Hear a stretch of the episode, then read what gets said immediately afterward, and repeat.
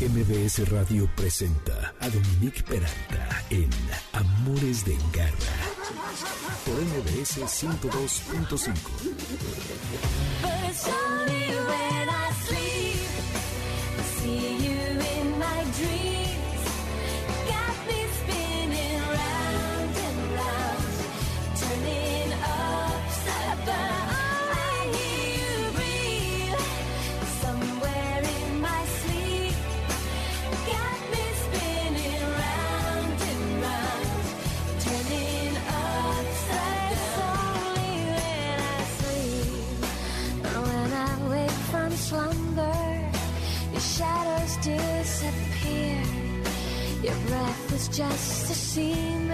Se acordarán de este grupo que se llama The Course, las tres hermanas y un hermano irlandeses que eh, tuvieron varios éxitos, entre ellos este que se llama Only When I Sleep y que viene al cuento hoy, porque vamos a hacer la parte 2 de gatos. Bienvenidos al único programa que es todo perro y todo gato, siempre o casi siempre. Regresó la doctora Ana Isabel Cue justo para hablar de los pros y contras de dormir con gatos, les va a gustar. La semana pasada vimos lo mismo, pero con referencia a los perros. Y además, si están viendo la serie The Crown, habrán visto a los perritos que andan correteando atrás de la reina, pues Patricia Ocampo, que es criadora de esta raza, nos va a contar acerca de ellos. Y luego Mariana Hernández Urias, a quien quiero muchísimo y conozco desde mis tiempos de Rock 101, que es ahora psicoanalista y también filósofa, reflexionará del lugar que le damos a los animales como humanos, según el filósofo francés Derrida. Soy Dominique Peralta, bienvenidos a Amores de Garras en el 102.5 FM. El WhatsApp 5529184582, Dominique Peralta, Amores Garra en Twitter y en Facebook Amores de Garra y en Instagram. El lunes tienen este podcast en mbsnoticias.com,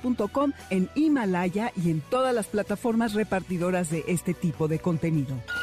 Radar de Garra. La semana pasada estuvimos hablando con la doctora Ana Isabel Cue, que regresa eh, nuevamente aquí a Amores de Garra, lo cual aparte me da muchísimo gusto porque siempre me encanta que vengas, Isabel. Y hablamos acerca de si es conveniente o no dormir con perros. Por lo que ahora vamos a hablar de si conviene o no dormir con tu gato, que es un mundo completamente diferente.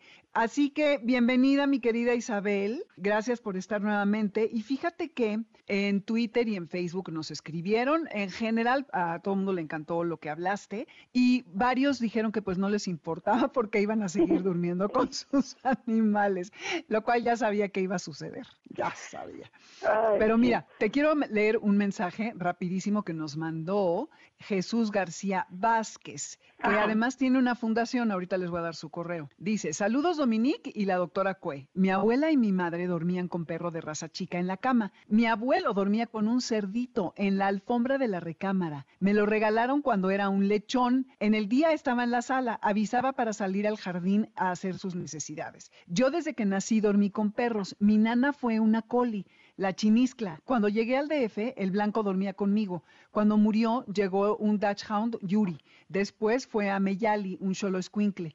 Ahora, a mis 70 años, duermen conmigo seis perros, entre ellos Yeyetsi, una Cholo Squinkle. Me considero sano aunque mis problemas son mis alergias y la gastritis. Me desparasito cada seis meses al igual que ellos. De 70 perros y 27 gatos, tengo 27, ¿qué? 25 perros, imagínense.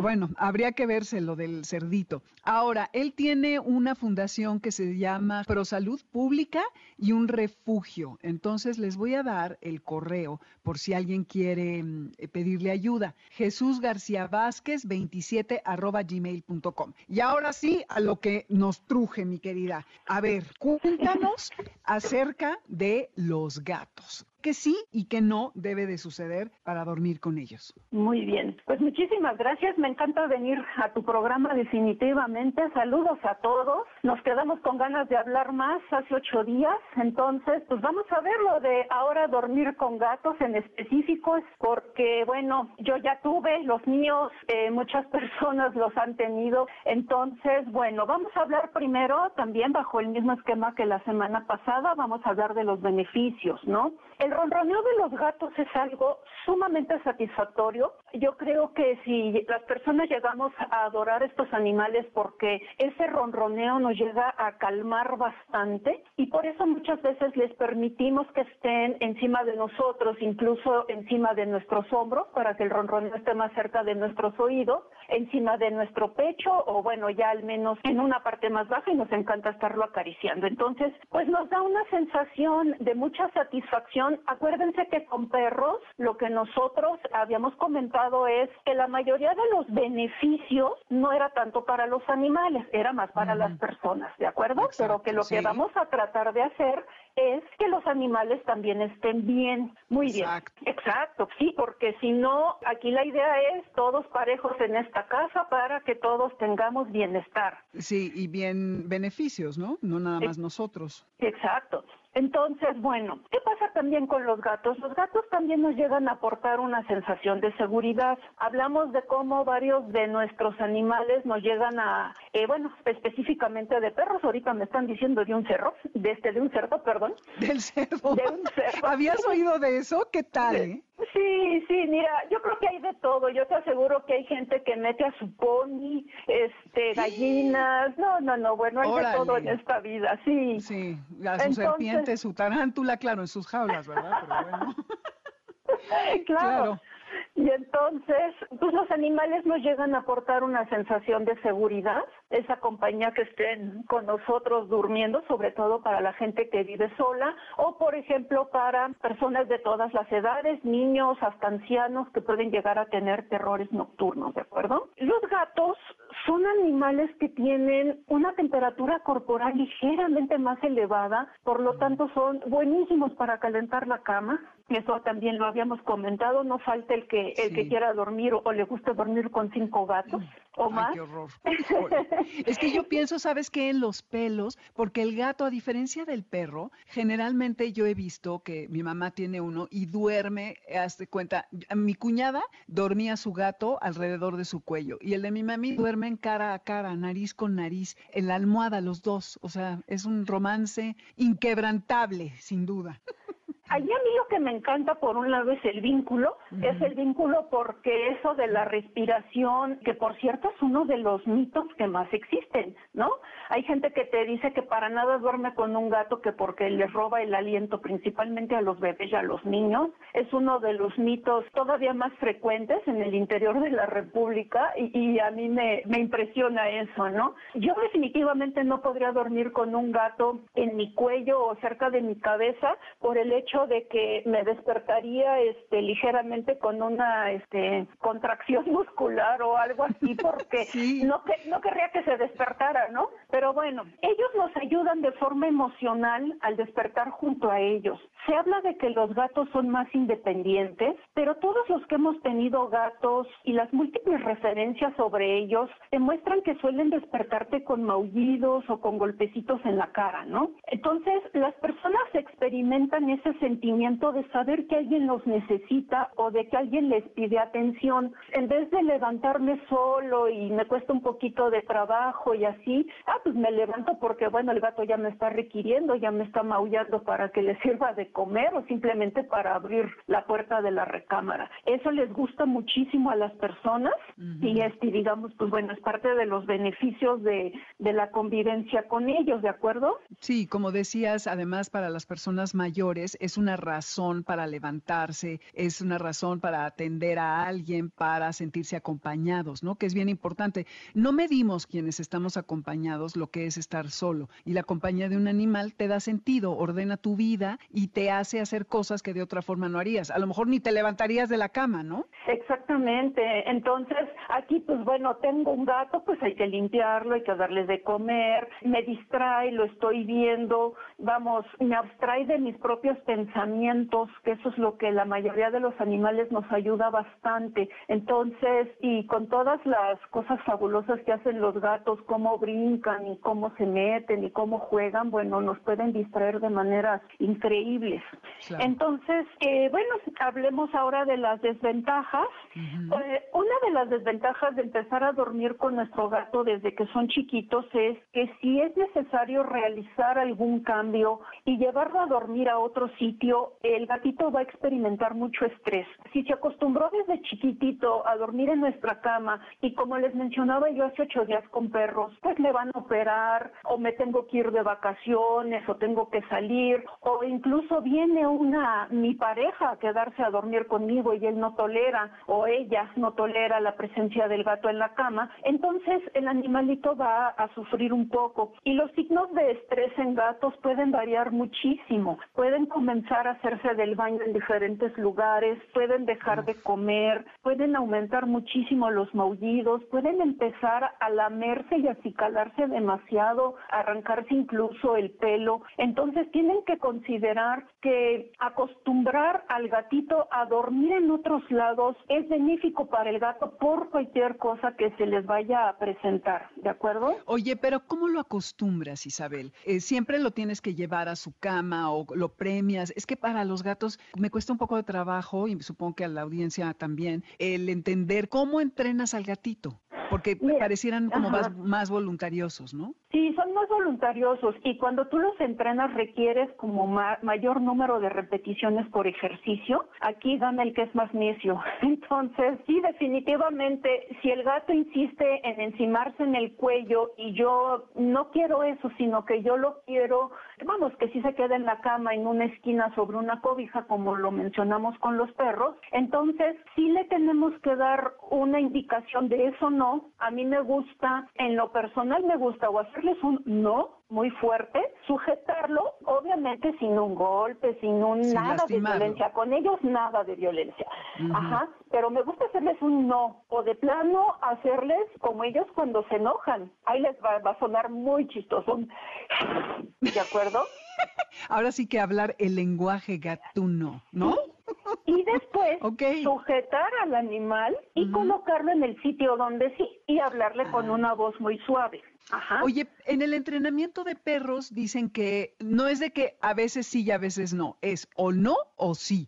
Entonces, ¿cómo lo dejas a veces sí y a veces no dormir contigo? Lo que pasa es que se supone que tú tienes que definir la situación y no el animal ya sea mm. tanto perros como gatos. Si ellos te demandan atención, tú no se las debes de proporcionar en el momento indicado porque ellos te lo están demandando, sino que tú eres el que demanda la atención, tú eres el que dices, a ver, hoy ven conmigo, hoy te quedas aquí. Si se acostumbran, obviamente van a preferir una cosa que la otra y puede que maullen un poquito más o se pongan un poco necios. Yo entiendo que no está fácil. Entonces, lo que podemos hacer es, el gatito se va a acostumbrar, por ejemplo, los fines de semana a dormir en la recámara de junto porque es cuando viene mi pareja a quedarse conmigo. ¿Qué puedo hacer? Una playera mía muy usada que huela mucho a mí y la coloco en la cama del gatito y le empiezo a enseñar que sábado y domingo se va a quedar allá. Ellos y va a odiar a tu pareja, obviamente, porque lo va a destronar. Pero vamos, de todos modos, eh, la presencia de la otra persona pues le puede causar mucho estrés. Entonces ahí sí les diría que si llegaran a tener algún algún signo el gatito llega a tener alguna manifestación de comportamiento diferente, pues busquen a su etólogo más cercano o ahorita que les dé mi correo, este yo los canalizo, ¿de acuerdo? Ok, y bueno, si la persona es amigable y le gustan los animales, va a ser fácil que establezca también su relación con el gatito y a lo mejor igual no se vuelven los mejores amigos, pero no resulta tan difícil que el gato tenga la presencia extraña en casa cada fin de semana. Sí, por supuesto. Si la persona le habla suave, no lo está agrediendo o manoteando, persiguiendo, o hablándole fuerte y cosas de estas, pues va a ser mucho más fácil, ¿no? Otra de las desventajas es que si el propietario tiene problemas para dormir, recuerden que los gatos pueden llegar a tener un ciclo de sueño diferente a nosotros. Ellos son un poco más nocturnos. Entonces, aquí también el animal puede estar acostado con nosotros, pero no precisamente dormido. Va a estar reposando, entonces va a estar al tanto de cualquier movimiento. Y si ya se metió un mosquito o una palomilla a nuestra recámara, bueno, no les quiero contar el semejante zafarrancho que van a tener a las dos de la mañana. Claro, brincándote encima de la cabeza si es necesario. para intentar atrapar eso, ¿no? claro. Yo tuve una, una hermosa gatita que era maravillosa. Ahí sí me convenía porque atrapaba los moscos en la oscuridad con una facilidad que ahí sí me era muy conveniente para mí. No, bueno, me acabas de convencer, ya quiero un gato, me voy a deshacer de mis perras, auxilio. Está buenísimo, sí. Fíjate que mi mamá tuvo un gato que era, bueno, tenían un vínculo impresionante más que con este, yo creo, y una vez se subió una alacrán a su cama y el gatito la alertó, o sea, no porque le haya dicho, ahí está el alacrán, pero empezó a maullar y se puso medio loco y entonces ella se despertó y pues ya quitó al alacrán, ¿no? Entonces, sí, tiene sus conveniencias, sí. Tiene sus conveniencias, pero bueno, estamos viendo ahorita las desventajas. Exacto, exacto. Desventajas. Algunos gatitos pueden presentar algunos problemas de comportamiento, pueden volverse un poco más agresivos, pueden presentar miedo, pueden presentar eh, la conducta depredadora. ¿De qué manera? De la manera en la que si yo muevo el pie por abajo de las sábanas, pues el gato puede estar cazando mis pies todo el tiempo y los va a estar mordiendo, ¿no? Esta conducta les gusta muchísimo y les causa una sensación impresionante, que es cuando hacemos ese tipo de, de juego con ellos, de estar persiguiendo algo. Entonces, los pies bajo la sábana, bueno, pues les va a causar mucho la, digo, les va a llamar mucho la atención yo tuve un caso aquí, de hecho bastante cerca de aquí, este, de mi casa, donde me llamaron porque el gato había aumentado la agresión, sobre todo con la pareja de la, de la propietaria, porque resulta que cuando ellos estaban en la intimidad, el gato salía, pero despedido de donde estuviera, y se trepaba encima de él, y no les quiero contar, eran unas arañadas en toda, en todo el cuerpo, tremendo. Obviamente estamos hablando que el pobre muchacho no traía ropa, ¿verdad? Sí, claro. Entonces imagínate los rasguños. Oye, qué fuerte. Wow. Un caso bien difícil porque además el departamento era como de estos tipo, no me acuerdo cómo se les dice, pero como de tipo lounge que no tiene puertas. Loft como loft. sí, sí, todo abierto. Sí, claro. Claro, entonces, ¿dónde lo encierras, verdad? ¿Dónde lo encierras? Entonces, bueno, toda una cuestión ahí medio difícil. Y pues comentábamos, al igual que con los perros, existe el riesgo, aunque no son riesgos muy, muy elevados, pero siempre va a haber un riesgo de transmisión de enfermedades. Son riesgos bajos, pero sí los hay. Transmisión de hongos, de sarna, de pulgas, de piojos y de alguna que otra pequeña enfermedad. Pero vamos, estamos hablando de animales un poco descuidados y de que nosotros también descuidemos la higiene de nuestra casa. Por lo tanto, ¿qué vamos a hacer? Pues miren, hay que evitar que el gato salga al exterior, porque si el gato sale al exterior y convive con otros gatos en el exterior, pues va a aumentar el riesgo de estas enfermedades, el riesgo de traer más suciedad y lo mejor sería tener a nuestro animal confinado en la casa, que le aumenten el enriquecimiento ambiental, pueden echarse un clavado en internet para ver lo que es. Esto ayuda a que la psicología del gato mejore bastante, su comportamiento, aumenten su juego y aumenten su ejercicio para que tratar de compensar que no salga al exterior. Tienen que entrenarlo para que se deje cepillar. No está nada fácil. Tienen que comprar un cepillo que no lastime. Tienen que hacerlo con refuerzo positivo. Hay videos que lo pueden hacer y si no, ayúdense con un entrenador o con un etólogo. Visiten a su veterinario seguido, por favor, vacunas y desparasitaciones al día. Aspiren mucho su casa, ventilen su cuarto de forma Hasta la cama, ¿no? La cama también. Además de que, cambias y lavas las sábanas, ok. Exacto. Cuando puedan, sus almohadas, las de ustedes, pónganlas al sol esto disminuye también la presencia de ácaros, ayuda muchísimo a las personas con alergia y acuérdense que las personas con alergia hay que disminuir la cantidad de alérgenos. Entonces, si no quieren dejar de dormir con el gato, pues cepíllenlo y hagan esto de las almohadas, utilicen fundas antialergia y, y aspiren mucho su casa. Y sobre todo, eviten jugar con su gato moviendo las manos o pies bajo las sábanas. Sí, para que no se acostumbre y en la noche te ataque. Ay, Isabel, está increíble. Bueno, pues a ver qué nos dicen, Garra Escuchas. Hice una encuesta en Instagram y en Twitter y fíjate que casi la mayoría de las personas duermen con sus perros. Ahora vamos a ver qué tanto duermen con los gatos. Oye, y nada más rapidísimo porque nos quedan como 30 segundos. ¿Cómo le hiciste o lograste poder resolver el problema del gato que atacaba a la pareja cuando estaban en la intimidad? Mira, la verdad, no, porque ellos ya no quisieron una segunda consulta. Por un lado, era muy difícil recrear la situación claro. por lo que era, ¿no?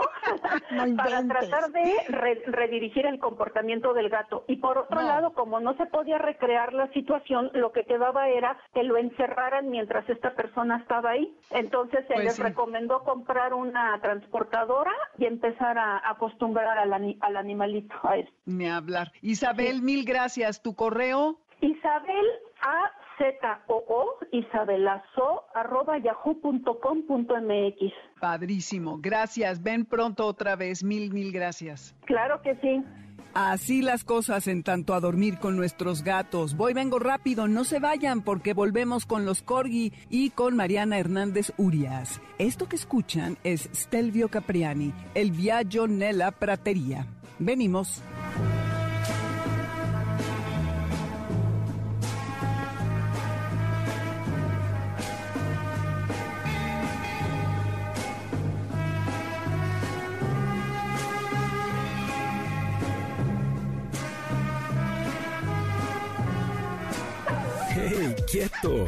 Quédate con nosotros. En un momento regresamos. Estás escuchando Amores de Garra en MBS 102.5.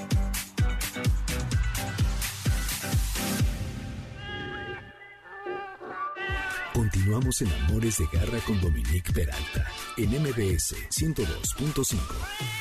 ¿Sabes dónde está tu gato? Regresamos. MBS 102.5.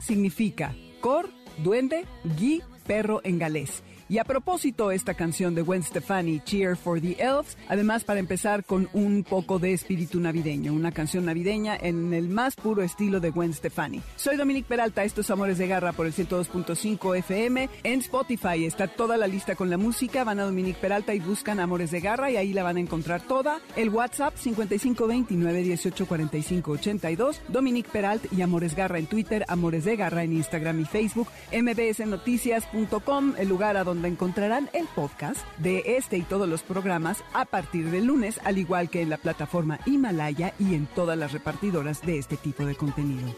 Caché de garra. Pues seguramente si algunos de ustedes, como les decía al principio, están viendo The Crown, han visto a estos perritos que andan correteando a la reina Isabel, igual que a Karen, que es a quien se le ocurrió tratar este tema el día de hoy, que consiguió el contacto de Patricia Ocampo, que es criadora de esta raza, les da mucha curiosidad y aparte les encanta porque efectivamente son unos perritos adorables. Y tengo entendido, Patricia, que son unos animales, bueno, antiquísimos, que llevan 3.000 años en Gales. Antes de que me contestes, te doy la bienvenida y solo quiero decirles que Patricia Ocampo es criadora, que tiene un negocio familiar, que tiene 10 ejemplares adultos, dos machos y ocho hembras, que están certificados por la Federación Canófila Internacional, ya que todos y cada uno de sus ejemplares son descendientes de padres y abuelos campeones. Así que ahora sí, bienvenida Patricia y cuéntanos de esta raza que se llama Corgi, Welsh Corgi, y que bueno, ahorita nos vas a decir de las dos distintas razas. Gracias, gracias Dominic, y este y gracias a todos por escucharnos. Pues esta raza, así como lo dice Dominic, realmente es mucho, muy antigua. Fíjate que proviene del Reino Unido, al sur de Gales,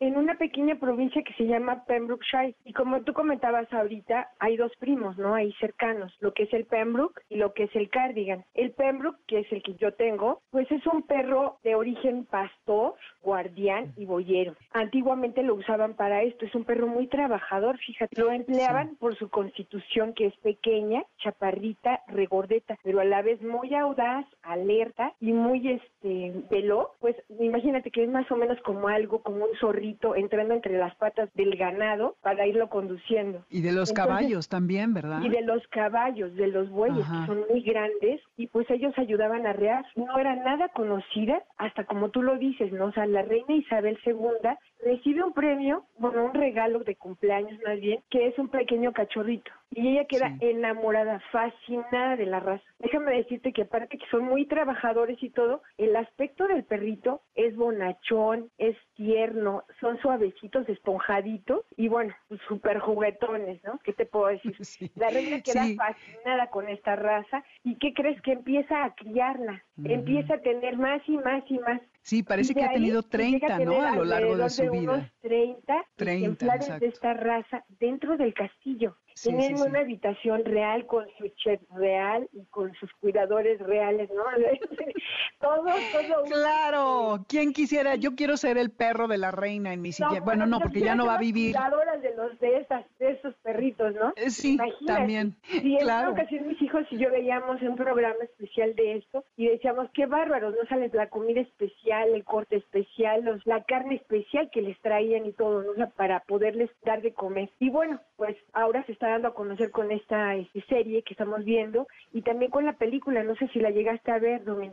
La, película, que es un perro real. Ah, no, fíjate que no lo vi, no, no la vi, no. Sí, es una película de dibujos animados, es muy simpática la película y habla precisamente sobre este perrito, ¿no? O sea, que llega a la realeza. Ah, pues la voy a buscar, porque además fíjate que el rey Jorge VI es el que se lo regala en 1933, el tiempo que lleva teniendo a estos animales, la reina, y ya, bueno, pues son de la familia, ¿no? Yo creo que los quiere más que a sus hijos aquí entre nos. De verdad que sí. ¿eh? La verdad que sí. Oye, ¿y cuál es la diferencia entre estos dos animalitos, entre el Pembroke y el Cardigan Welsh? Y el Pembroke, ellos provienen, como te decía al principio, del sur de Gales. Hay dos provincias pequeñas, lo que es Pembrokeshire y lo que es Cardiganshire. Ellos hasta 1934 era una misma raza, o sea, estaban como unidos, como que vivían juntos, ¿me entiendes? Pero precisamente en esta fecha deciden separarlos, ya que tenían características diferentes. El Pembroke es más bajito, es más chaparrito, sus orejitas son un poco más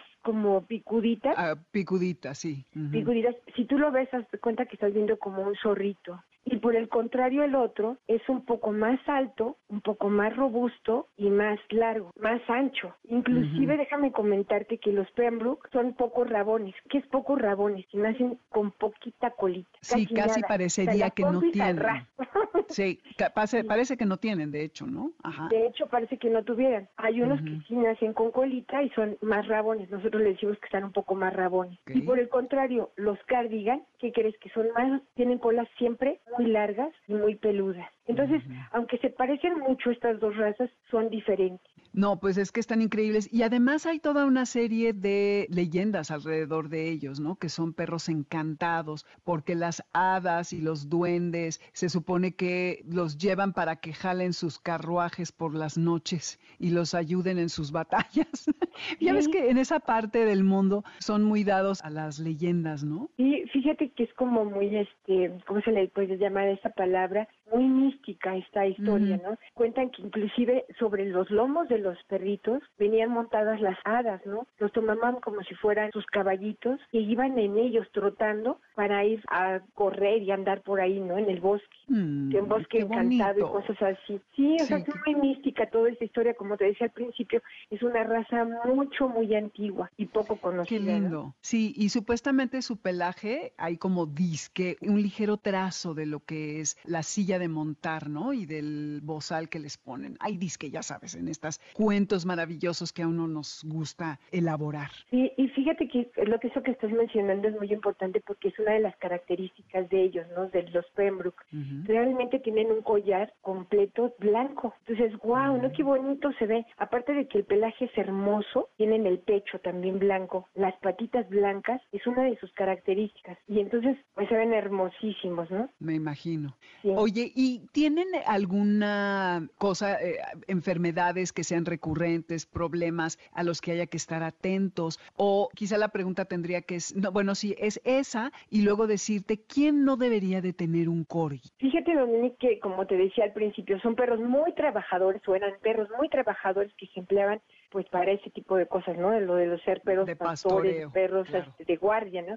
Ellos son sumamente sanos y fuertes. Sin embargo, la falta de cuidado de atención de los dueños podría propiciar algunas enfermedades. Por ejemplo, puede ser lo que es la obesidad. Imagínate que coman pizza a las personas y que le dan las obras de las pizzas, ¿no? O que mm. comieron esto y que me sobraron tortillitas o el arrocito y se lo pongo al perrito para que se llene, ¿no? Eso no, debería de ser así ¿Por qué? Porque propiciamos lo que es la obesidad. Claro, y, si no les das el ejercicio necesario que requiere la raza, porque genéticamente están, pues de alguna manera diseñados, ¿no? Porque son perritos de trabajo y los tenemos como perritos falderos, entonces les haces mucho daño. Ok, eso es muy importante, la tendencia a la obesidad por culpa del tutor. Sí, podría decirse, porque fíjate que ellos con sus croquetitas tienen más que suficiente. El perrito es muy demandante y muy guzgo, o sea, ellos sí son muy guzgos.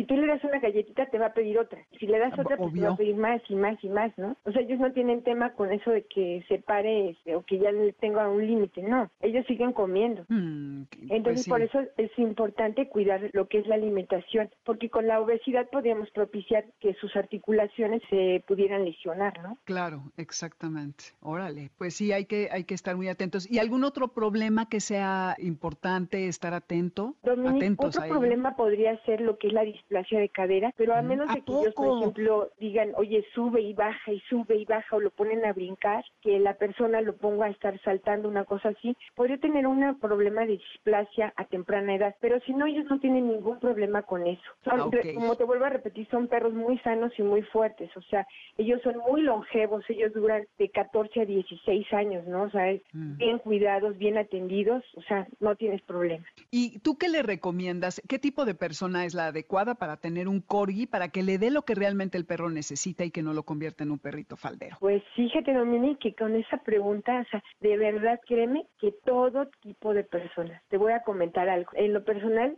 tengo mi mamá tiene 76 años y nosotros hace tres años y medio le regalamos un cachorro. Pues a toda la familia nos encanta, ¿no? Los amamos. Y mi mamá, pues tiene 76 años, es una persona mayor y de repente sale a caminar y se lleva a su perrito, regresa a su casa, se pone a ver la televisión, está en su departamentito y no tiene ningún tema con eso. Nunca se ha quejado, oye, que me jalo, que nada, nunca. Por el contrario, tengo uno de mis hijos que los lleva a las montañas, anda con ellos corriendo y los perritos se adaptan. Más bien los perritos se adaptan al tipo de persona.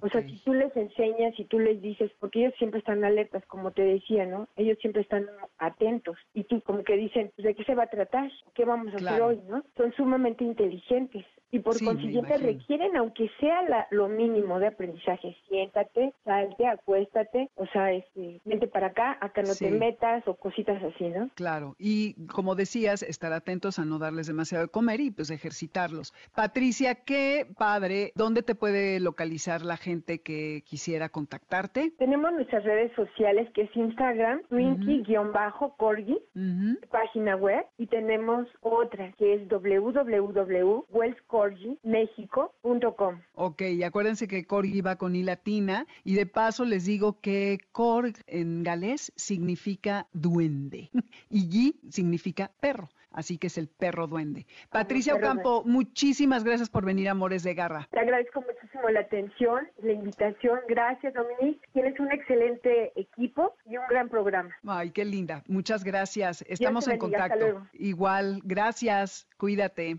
Garra Cultura. Hemos hablado muchísimo en Amores de Garra acerca de muchos aspectos de nuestro vínculo con los animales y hemos analizado desde distintas perspectivas el cómo este vínculo se forma. Y hoy está conmigo una persona a la que quiero muchísimo, admiro aún más, que es Mariana Hernández Urias, quien practica el psicoanálisis en la Ciudad de México, donde también estudia y además da clases de filosofía para platicarnos desde otro punto de vista también filosófico acerca de esto que es el vínculo con los animales. Y pues, Mariana, bienvenida a Amores de Garra. Qué emoción tenerte aquí. Muchas gracias, Dominique. Es un placer. Me da muchísimo gusto. Oye, te escogiste a un filósofo de constructivista, ya no ni siquiera decir cuál es su postura, bastante complejo, pero que tiene una postura muy interesante con respecto a los animales, que no los cosifica como tantos otros, Descartes y toda la pandilla, y que creo que hoy es muy vigente porque vive todavía, ¿correcto? Murió en el 2004. Ah, ya murió. Murió en el 2000. Pero bueno, es, es, muy reciente. Muy, muy, muy actual. Ok, entonces, eh, ¿qué, nos vas a, a, platicar?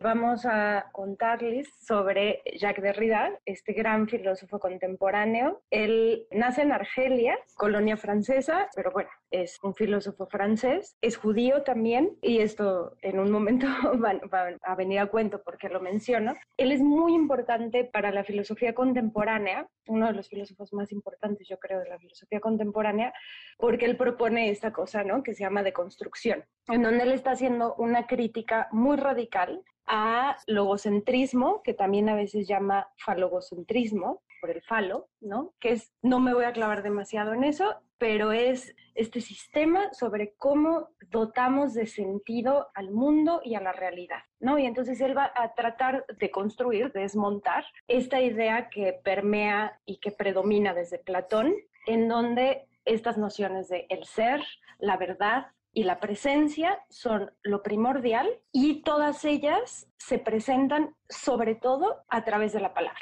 Y entonces encontramos esto, ¿no? Como un núcleo de pensamiento que nos ayuda, a ver, cuando digo ordenar la realidad, lo que principalmente quiero decir es a estructurar qué es lo que consideramos valioso, qué es lo que consideramos deseable, qué es lo que consideramos importante, ¿no? O sea, ordenar nuestro mundo. Él va a tratar de desmontar esta idea para poner sobre la mesa, a ver, lo que es muy, muy chido de Derrida es que nos va a tratar de hacer pensar con cada una de sus, de sus escritos ideas que creemos que ya sabemos qué significan. Creemos que ya sabemos qué es hablar. Todo lo que creemos lo, lo aniquila. Y dicen, a ver, no. y juega mucho con las palabras, como dices. Sí, como buen francés, estos juegos de palabras son importantísimos, ¿no? El, estas homofonías le gustan mucho y producir a veces también sin sentidos con esos discursos, sí, con estos juegos de palabras. Pero entonces, a ver, el punto nodal de esta, como, y lo voy a decir muy mal al principio, de esta filosofía de lo animal para Derrida es que sí es muy llamativo que es uno de los filósofos que más se dedica a pensar en los animales. Y además a lo largo de todos sus escritos también los animales, ¿no? O sea, están apareciendo todo el tiempo. Son los lobos o están las abejas o, está, o sea, todo el tiempo algo salen en su reflexión, que es algo muy raro en la filosofía. ¿Por qué? Porque la filosofía tradicionalmente está pensando, y esto es algo, de aquí parte el pensamiento de Derrida, ¿no? La filosofía tradicionalmente está pensando todo el tiempo en qué es lo propio del hombre, qué es lo que separa al hombre del resto de los animales. Ajá, exacto. ¿no? O sea, porque hacemos esto de decir, o sea, sí somos animales, pero somos racionales. Sí somos animales, pero hablamos. Sí somos animales, pero, y entonces hay como este distanciamiento perpetuo para distinguirnos de ellos y, digámoslo pronto, sentirnos más especiales y ponernos por encima. Derrida va a cuestionar justo esa jerarquización y va a pensar que más bien nosotros tal vez los estamos siguiendo ¿no? Tal vez nosotros vamos detrás de los animales. La primera, digamos, como violencia teórica que Derrida encuentra del lado de la filosofía hacia los animales es justamente englobarlos a todos en esta gran categoría. El hombre tiene, ¿no? Su cajoncito especial, y los animales son eso, lo animal, los animales, como si los salmones, las hormigas. Fueran todos iguales. y nosotros somos únicos e irrepetibles, ¿no? Y los animales ya es un género y punto, animales. Exacto. Y entonces Derrida nos dice, hay que echarle ojo a eso, porque esos, digamos, abusos teóricos no son sin consecuencias en nuestra relación concreta y particular con los animales. Y entonces él se esfuerza mucho, ¿no? Dice como, yo no quiero hablar de los animales. Y entonces cuando escribe, dice, lo que ellos llaman el animal, lo que ellos denominan el animal. el animal. Porque, porque a veces habla de su gato y dice que quede claro que no estoy hablando de los gatos, estoy hablando de mi gatita.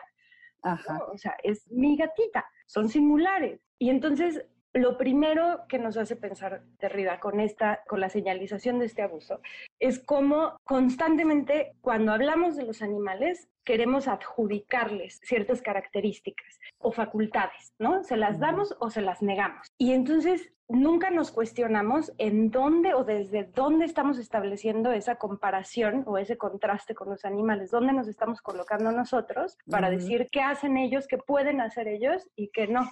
Ajá lo fundamental que nos quiere hacer pensar Derrida, y surge de hecho por la experiencia con su gatita, es por qué nosotros vemos a los animales como eso, como cosas para ser vistas, estudiadas, catalogadas en géneros, en especies, en razas, y no como seres que vemos, pero que también nos ven.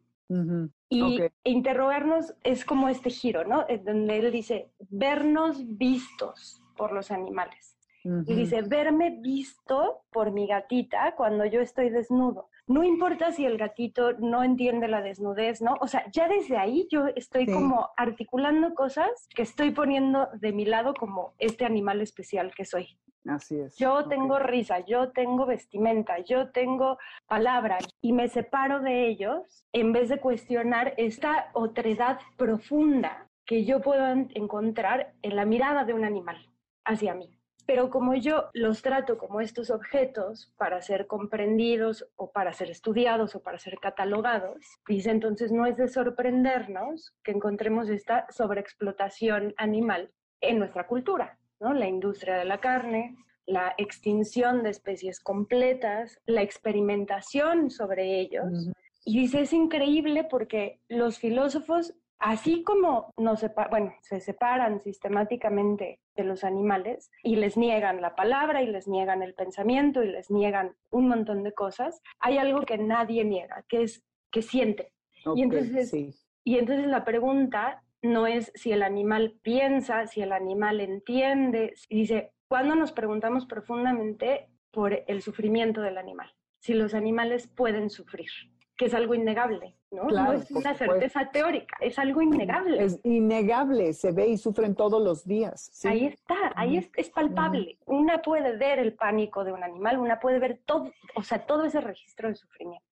Entonces nos estamos preguntando, dice, o sea, como que de realidad, este tipo de preguntas lo que hace de realidad es que nos rebotan en la cara, ¿no? Es, ¿cuándo nos vamos a preguntar entonces por nuestra compasión, por nuestra idea de piedad, por nuestro posicionamiento respecto a ese sufrimiento ajeno. Y sobre esa vulnerabilidad del otro.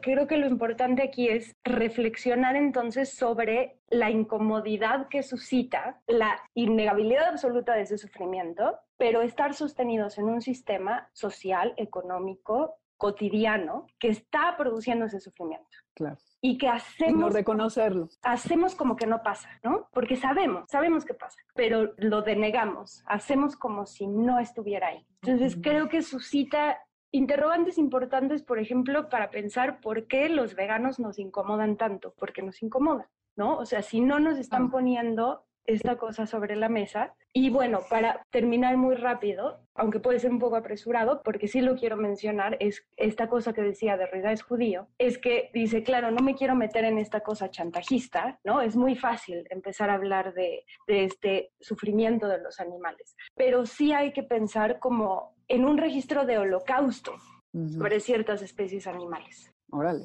está bueno ese concepto. Sí. sí. Y bueno, hay un libro en particular que se llama El animal, que luego estoy, sí, paréntesis, gui, endo, ¿no? Para que sea siendo, siguiendo. Siguiendo, siguiendo, sí en donde cualquiera de, los que escucha puede leer un poco más y puede ver un poco más las críticas que hace también a los pensamientos de filósofos en específico, a Descartes, Heidegger, en donde estos filósofos justamente al, al buscar lo propio del hombre, le están quitando ciertas cosas a los animales y les están negando el derecho a responder. Claro, porque lo que estamos haciendo es como lavando nuestras culpas de alguna manera, quizá, algo así. Esto que dices me recuerda a este dicho muy popular que dicen, quisiera ser la mitad de lo que mi perro piensa que soy, ¿no? Entonces es como reconocerle esa habilidad de vernos y de, entender, ¿no? Justamente. Se nos acabó el tiempo, Mariana. Vas a tener que venir a hacer la parte 2. Entonces, bueno, vemos si puede la próxima semana, ya nos ponemos de acuerdo tú y yo fuera del aire, pero ¿dónde te puede conectar la gente si te quiere contactar? ¿Tienes redes, correo? Tengo redes y tengo correo. En Twitter, aunque no lo uso mucho de reconocer, pero en Twitter estoy como arroba Dorotrix. En Instagram también estoy como arroba Dorotrix. Y en Facebook estoy con, con mi nombre, Mariana Hernández Urias. Buenísimo. Nos dejas pensando. Vamos a buscar el libro y ya nos ponemos de acuerdo para hacer la parte 2. Gracias. Gracias a ti. Es todo un placer, como siempre. Igual. No te quiero perder. Que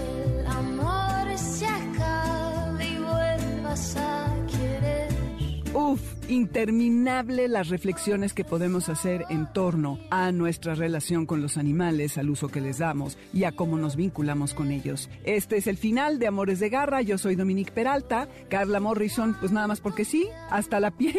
En Spotify acuérdense que está la lista con la música. En nombre del equipo de Amores de Garra los saludamos Alberto Aldama, Felipe Rico, Karen Pérez, Moisés Salcedo, Adriana Cristina Pineda y Ernesto Montoya en los controles. Pónganle placa a sus perros, no les pongan suéter si no hace frío y nos escuchamos el próximo sábado de 2 a 3 de la tarde. Sigue el libro de tu vida con José Luis Guzmán Miyagi. Adiós.